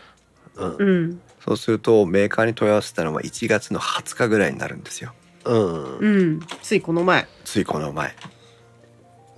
1月の22日ってうん今年何だったかわかりますかえ1月の22日わしの誕生日じゃねえしな。違うな気にしねえ な聞いても忘れるしなんか競馬のでけえ日違うな。違うな雪がめっちゃ降った日寒いなえー、成人式春節なんですあーああ、そうだね。あーああ、そうか。わかあっーた。なるほど春節というのは春時へか。中国文化圏の中のまあむ我々日本人は旧正月という言葉で慣れ親しんでますけど、うんうんえっと、中国人とか台湾人とかの年越しといえば春節なんですよ。そうだね。うんで春節ってのは毎年日付が変わるんですけどそうだね。うん今年は1月の22日なの。そうだね。そううんだそうだ。一番1年間の中で一番長いお休みなんです。中 国、中国の人のね。中中国の人国は語圏のね。うん。アスロックは台湾メーカーはい。おーメールの問い合わせをしたところう。うんん1月20日からね1月末まではうんうんサポート対応できませんという、まあ、そりゃそうだ。ああもう愕然としたよ ねまあしゃあないよ、それは。しょうがないよね世界、向こうは世界企業なんだしかょら。うがないよがっくりと膝をついたよね そうだねでうどわーっうてなしるよようねか。なと思って、うんで実は今回ねつくものオンラインショップを使って私はこのアスロックの Z760 スティールレジェンドを買ったのはいうはんあの今まではアマゾンとかで買ってたりしたんだけどあい。よのかったんじゃないの、結果。そうさすがになんかちょっとアマゾンで買うのも最近怪しいなと思って、うんうん。あうんの特にパソコンパーツってそういうねあの不具合があったりする可能性があるから、あとつくもで買おうと思ってつくもで買ったのね、うんうん私もつくもで買ってますう。ん、でつくもオンラインショップの規約を眺めてたらうん30日間購入後から30日間は初期不良対応ができる期間ですよって書いてあるわけうんうんうおん。ー一ヶ月ね。はい私がその規約を読んだ日は購入日から29日です、ええギリギリギリ。あもう慌ててメール書いたさ、うん。おかしいって。うん、とりあえずだってとりあえず打っときゃいいんだもんね。おかしいって言っときゃさ、そこの日に言ってるやんって言えるもんねう。そううん。ただしつくものオンラインショップに書いたのは要約すると以下の通りで、うんえーとまあ、カクカクシカジカの症状が出ていますとうんうんで今メーカーに問い合わせをしてね解決できないものかと思って、まあ、初期不良を疑っていますとうん。うんでメーカーに問い合わせをしたんだけども、まあ、その春節の休暇でメ ールでメールが取れないあの連絡が取れなくなってしまいましたと。うんで、えーまあ、初期不良の疑いは私の個人的な判断としては疑えないので、えーとうんつくもネットショップさんの方で交換をお願いしたいと。うんただしパソコンはもう実用しているものですから、うんうん。うんあの交換あの修理を点検修理をしますとかって言って送り返してくださいって言われても困っちゃうわけ。ああ、そうね。うんもう組んでるしね。そうだから、うん、と一旦返品をして点検交換修理をして帰ってくるのは待てませんうんだから返品をしてくださいと、あうんうんあ、はいはうんで私は、えーい。と新しく購入し新ましすくと。買いますとつくものオンラインショップで買いますから、うんえんーと返品と新規購入で対応したいとうんいう、まあ、希望を伝えたわけうんそれが金曜日の夜だったのかなはあ。土曜日ちょっのと厳しい。おう午前中にねそうちょっと厳しいと思ったのおう。うん。こう土曜日の午前中に電話が見知らぬ電話番号から電話がかかってきてうん。うん「つくもオンラインショップです」とうん。うんメールを承りましたと、うんうんで、えっ、と軒先交換で対応できますっていうああ、なるほど。何それの私も知らなかったんだけどうんうんえー、と宅配業者が代替品その新しい、えーとうんつくもの製品オねンラインショップが、えー、と言った言葉をそのまま言うと新品未開封の同じモデルのものを送りますと、うん。つまり Z690 スティールレジェンド Wi-Fi6E スラッシュ D5 という今回買ったものまんま新しいものを送りますとうん。それを、まあ、あの玄関先で受け取ってくださいうん。で中に、えー、と伝票が入ってるのでうん。あ伝票は入ってないな佐川が回収してくれてたのかな、うんうんその宅配業者が回収をしていくので、うえっん。とそこの場で開墾してうん新品を取り出し、うん。えっと修理があその初期不良があると思われる原品をしまってうん。渡してくださいとあんちゃんに渡せとね。そううーん。そうすると持っていきますと。うん。ということはパソコンから外してパソコンにつける間の時間はもちろんパソコンは使えないもののうん。まあ新しい新品とその場で交換できるうん。これを軒先交換というらしいうん。で対応しますと。うんでうんうん私は不具合の内容については一切ヒアリングされずにうん。交換しますということだったはい。うん。だから私が難癖をつけていようが何しようがってちょっとそれはあの失礼な言い方なんだけども、うんえー、とユーザー側がこれは不良だ不具合だ初期不良だという判断をしてさえいればうん。つくもオンラインショップはそれを100%信じてえー代替品を送ってくれたということなのうん。本当に良かったなと思ってそうだね。これ、本当につくもで買っといてよかったね。本当に思った。でそれって気づいて29日目に気づいてもう政府よセーフだよ危ね。なかったよ本当に、 ううんん。その瞬間判断してなかったらちょっとね、うんうんうん。まああのおそらく対応してくれただろうとは思うんだけど、うん。でも遅くはなったよね、そうだね。ああうんうん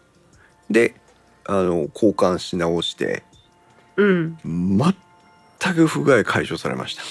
おーあじゃあやっぱ初期不良初期だ。不良だったのしかもねな起ん動起動も早い、あじゃあやっぱ本当になんかその軌道、だから電源というかその電気の通り道の多分どっか一個のハンダ付けが甘かったとかなんだろうね。なんかなんだろうね、ね、うんわかんないけどね、それは。そうなんかゴミが挟まってたんかもしれんしな。そうだけどなんかたまたま起動に失敗したっていうことじゃなくてうん、起動に成功してる時も遅かったんだよあーあうー、んじゃああー、まあでも、不具合は出てたんだね。出てたんだようん、そうでよかったじゃん。そうついつい23日前2月のね1日、今日2月の3日ですけど2月の1日にアスロックからメールが来るというね、ああ、チュンジ開けたな。で仕事、メールめっちゃ溜まってたから、 そう、うやべえ、来てんじゃんって言いなが らそ、うそう一個ずつ見て。そうでテンプレのねこれだけ確認してくださいっていうのが来てさ、うん。ううん。んああの問い合わせをしたんだけどもその後こういう対応をメーカーさんあのショップに確認したらこう対応してくれて今全く不具合がないよという。うん だから、でやっぱり、うんその、メーカうんーがあって、うん問屋さんがあってう、んつくもがいるじゃん。うんだから、そこの問屋とメーカー、あの、問屋とメーカーとの話もできてるし、うん問屋さんとショップの話もちゃんとできてるからそれが成り立つんだよね多分多分ねうんだから私は一応自分の責任としてあのつくもネットショップに返品した製品のシリアル番号はきちんと伝えてこれだよってうんねこれを返品しましたという。うん、ことと今大変満足してあの正常稼働品は大変満足して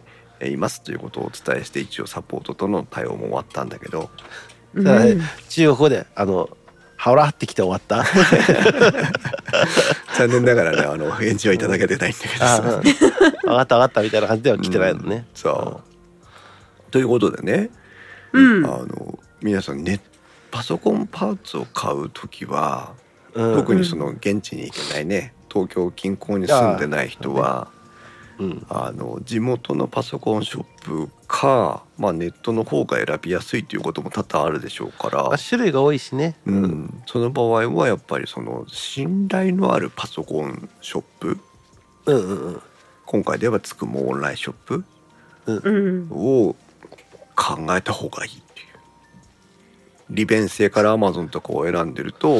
とんでもないことになる可能性もあるよねっていう。そうだね。うん、うん。というまあ本当にいいと思う。つくも、つくもいいよね。私も結構買い物いっぱいしてるけど。そうねただアマゾンとの大きな違いはねうん。アマゾンっていうのは欲しい商品は大体ヒットするんだよ。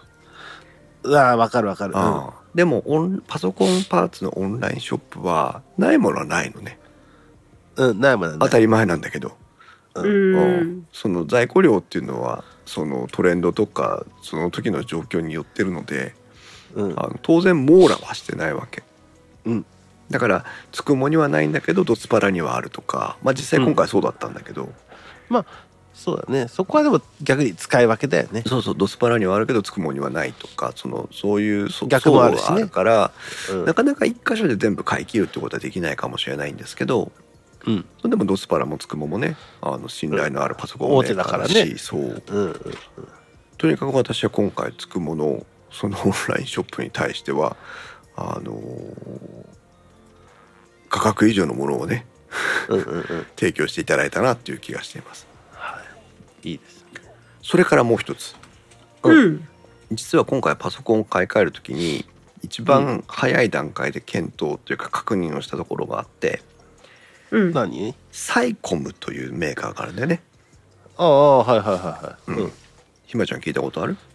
全然ない。サイコムっていうのは、えーと私たちが自分このユーザーが自分で自作 PC を組むのと同じように、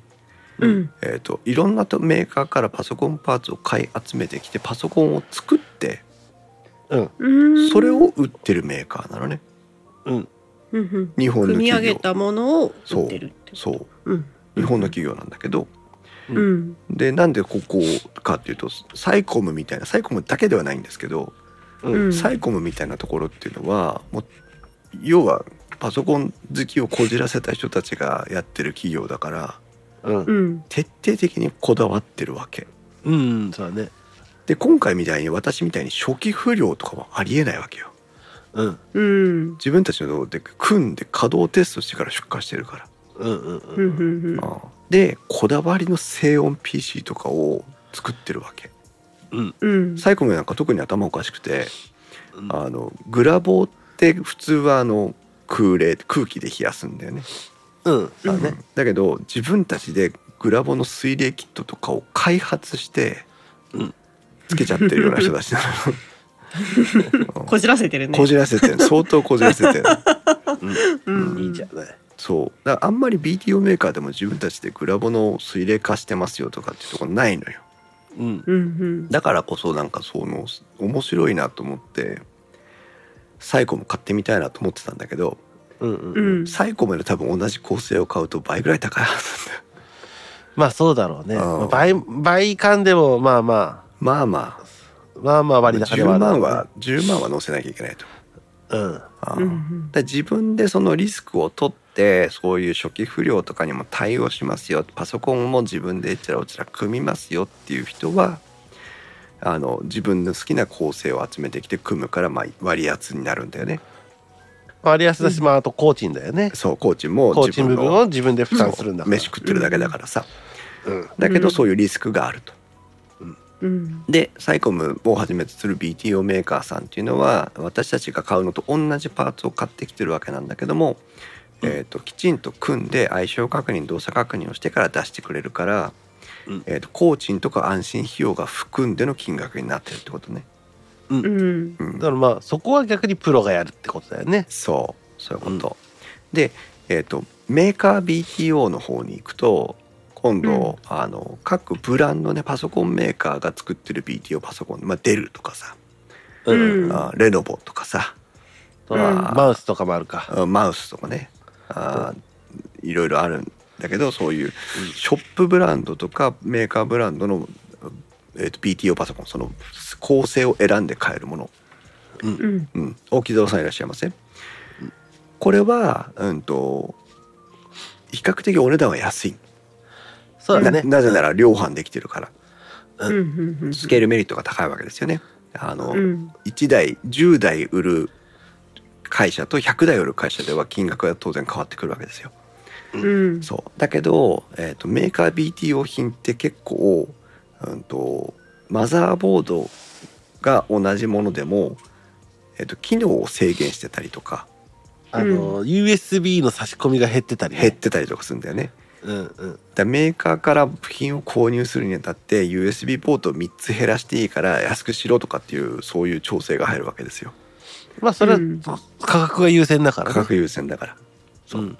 で USB ポート3つでも別に使えないわけじゃないしあとでなんか USB ハブ買って結局高くなるんだけどな、わーってやるんだ。だからそういう機能が制限される可能性があるのとうん。あとファームウェアのアップデートに対する柔軟性は低くなるのねそうだね。うんだから長く使っていこうと思った時に新しい状態にはならない可能性があるの、うん。うんうん、だからその辺のまあだから良し悪しがあるんだけどだからどれをどういうふうに買うかはもちろん皆さん次第なんですが、うん。うんまあ、買い方パソコンの買い方一つとってもまあいろんな選択肢があるよというああの、むずちょっとね、パソコン自作って難しいかもしれ、難しいように感じるけど、うん自分今回この今使ってるメインの PC が初めて自作 PC だったのね。おマジでそうだよ。うんだったんだけど、普通に組めるし、うんあのね、ミニ四駆をちゃんと組み立てて走らせることさえできる人間は作れる。プラモデルよりは簡単だよねうん。だけど、ミニ四駆ってやっぱ作れるけど走れねえって人いるじゃん。うんうまく。うんそこが肝なんかなって思うわ。それぐらい工作、工作というかさ、なんとなくことの順番が分かって、ここがこうなってああなってって分かってる人ぐらいだったら、うんうん自作 PC はできると思うう。ん、ねえもううん本当だから、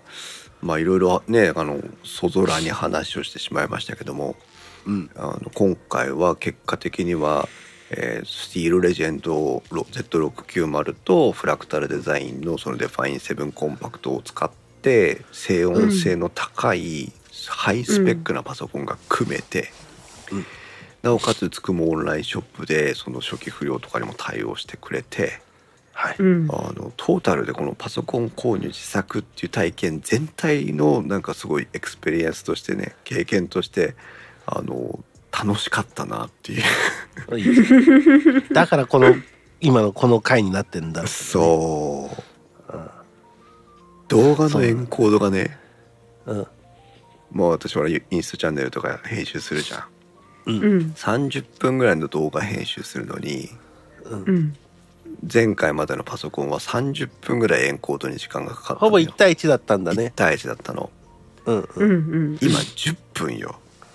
いいじゃん。おーそれだったらさ3分の1うんあれだよね。うわ、ここ間違えてるってなっても、いいや、直して変更としちゃえって思うもんね。そうなるうん。なるんだよその時間は結構あるからねそれが1対1だとさ、ああ、もうこんなん、いいやって、後でなんか概要欄にちょっとここ間違えてるって書いちゃえって思うもんね。うん本当よねうん。そうだまああの皆さんもねあのメルカリの話とかいろいろパソコンパーツ選びの話とか今日いっぱいいろんなあちこちにね寄り道しながら話しましたけどうん。あの結構やっぱその13世代インテル CPU13 世代まあ、A、ライゼンも含めてでしょうけどね、はいはい。えーそれから、えー、と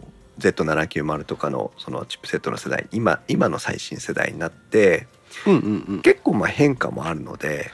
うんもしあのパソコンがもうちょっとスペックが低くなってきたなって思ってる方は、